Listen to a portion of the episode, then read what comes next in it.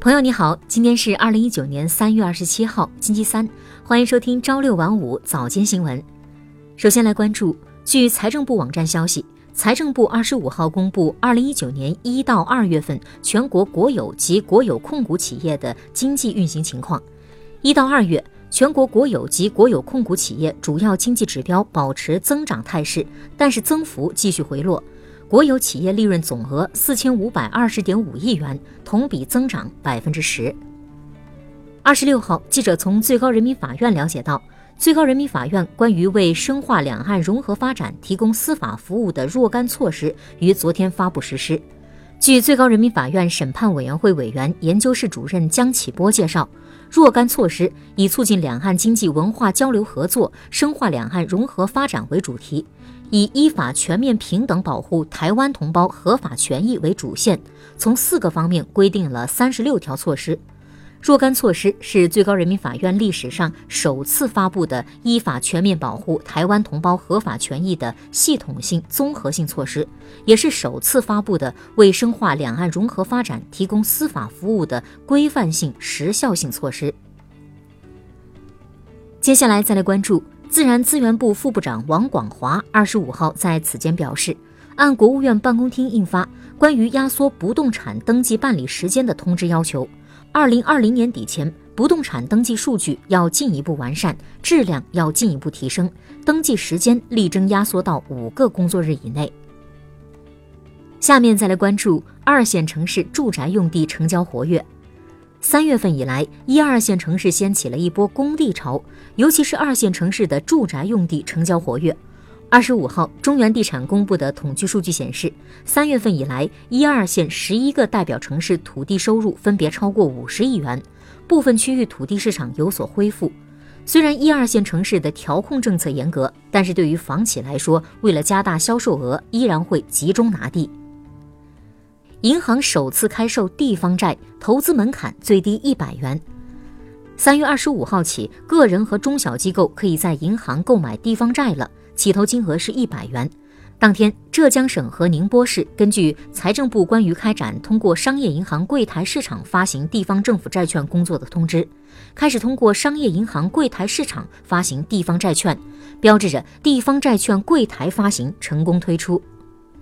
下面再来关注。日前，国家市场监督管理总局印发《二零一九年儿童和学生用品安全守护行动工作方案》，明确提出对儿童玩具、学生文具、校服、校园跑道原材料等产品持续开展监督检查和专项整治，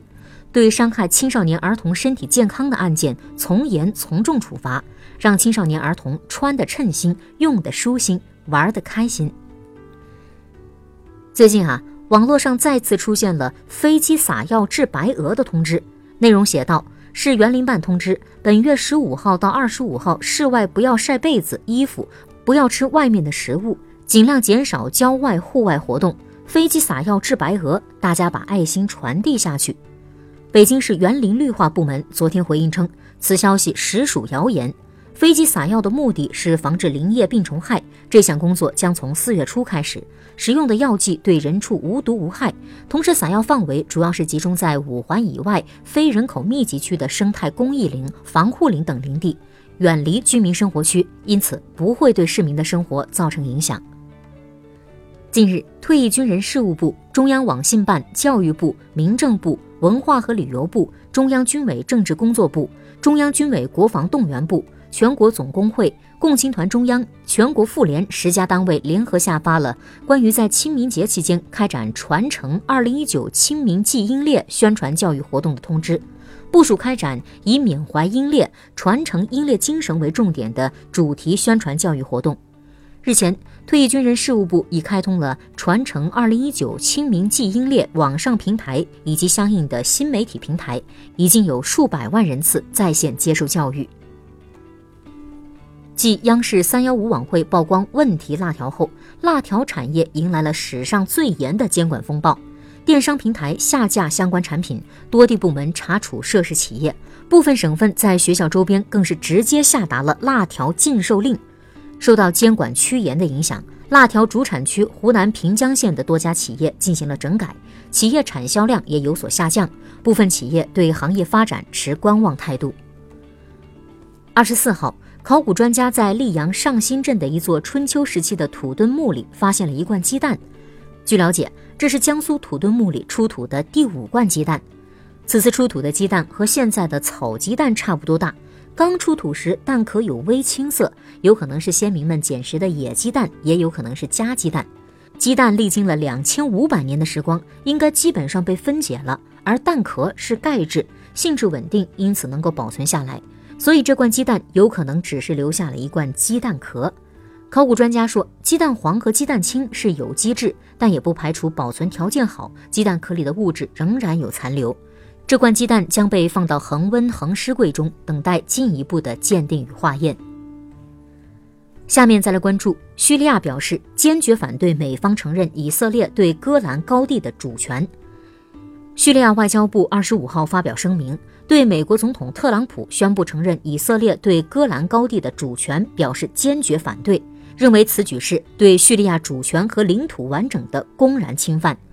叙利亚通讯社当天援引该声明报道说。美国总统无视国际社会的谴责，承认以色列对戈兰高地的主权，此举公然违反了联合国有关戈兰高地的决议，尤其是联合国安理会第四百九十七号决议，这是对国际合法性的极大蔑视，也是给国际社会带来打击。